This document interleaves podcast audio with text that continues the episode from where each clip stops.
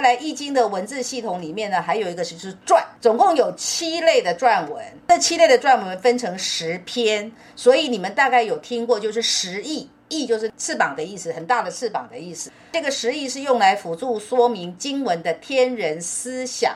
用来解释经文，或者是更加清楚的去阐述经文的意义、意涵。总共有哪七类的篆文呢？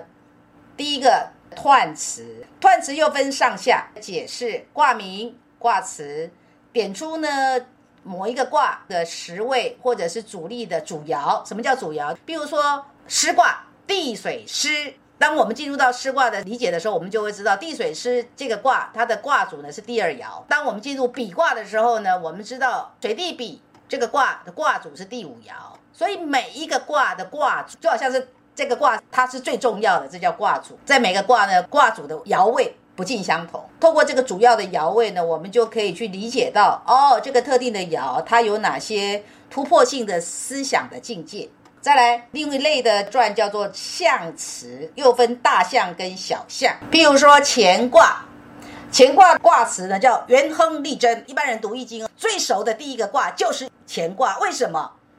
因为它是六十四卦的第一个卦。一般人我们读书的习惯都是从前面开始的，所以呢，大家通常都是对乾卦很熟悉。然后呢，因为乾卦的卦辞呢，就是只有元亨利贞四个字，我们也就记住了。可是只简单的这四个字呢，它却有。很多的学问，而这很多的学问就是后末世人不断不断的添上新的见解，加上与时俱进的观点，赋予了《易经》这部经四千多个字的这个经无穷尽、无穷尽的诠释。什么是彖辞呢？乾卦的彖，彖曰：大哉乾元，万物之始，乃统天，云行雨施，品物流行，大明终始，六位十成，十成六龙以御天，乾道变化。各正性命，保和太和，乃立贞，手出庶物，万国咸宁。如果你们说老师你在念什么，我都听不懂，没有关系哦，因为我现在是在念乾卦的彖辞。你手边如果没有读本，你很有可能就不知道我在念什么。等到我们进入足卦的学习的时候，你你自己会去准备一个读本，你就知道我们在念什么了。我们刚刚说不是有大象吗？大象乾卦的大象就是天行健，君子以自强不息。这个大家都非常熟悉哦，因为这句话经常被拿出来做文章。还有所谓的小象啊，小象就是每一个爻，譬如说乾卦的第一个爻阳爻，第一个爻它的习惯的念法就是初九，初就是初始。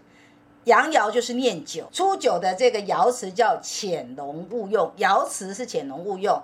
小象，小象就是对这个爻辞呢给予一个注解，就好像是备注啊，note 的观念，note note 注解的观念。小象就是潜龙勿用，阳在下也。到了乾卦的第二爻呢，它的念法叫做九二，第三爻呢就念法叫九三，第四爻念九四，第五爻念九五。到了第六爻不念六九哦，不是这样念哦，也不是念九六哦，不是，因为只要是阳爻就是一定念九，它是最上，所以叫做上九，它的念法就是上九。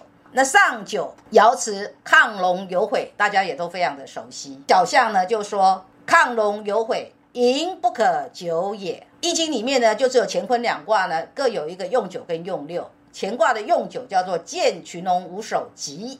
坤卦的用六叫做利永贞，这就是大象、小象。在易经里面还有所谓的文言传，文言传呢专门是在说明乾坤两卦十二个爻的吉凶毁令的情形，其中所说呢都是为人处事相当实用的哲理。乾坤两卦我们说过，它是易经的父母卦。呃，民国初年就是当代非常有名的学者叫熊十力，在哲学的这个领域非常有名的学者。熊十力先生呢，他光是乾坤两卦，他就写了一本专书《易经》，还有所谓的《系辞传》。上一堂课我就是摘录了《系辞传》里面的一些看法、一些观点。《系辞传》最主要的就是论述《易经》的创作，它的原理，所谓的象数、义理的陈述，其中所说的哲理叫做精妙玄奥，对后世影响深远。为什么孔子在中国的学术地位这么的高呢？为什么被称为至圣先师呢？第一堂课我有跟你们讲过，整个中华文化的这个造始源头就是《易经》，后代的春秋战国时代的那些，不管是什么儒家也好，这个杂家也好，法家也好，墨家啊，老庄，乃至于道家。其实它整个学说的源头都还是在《易经》。孔子对《易经》的这个很大的一个贡献是战役，所以《系辞传》里面呢有一些就是子曰。当我们看到子曰的时候，我们就知道说这句话应该是孔子说的，或者是孔子当初跟他的学生们他们在课堂上或者在日常生活里面的对话所整理出来的。那学生基于对老师的尊敬，全一律都是用子曰的方式来呈现的。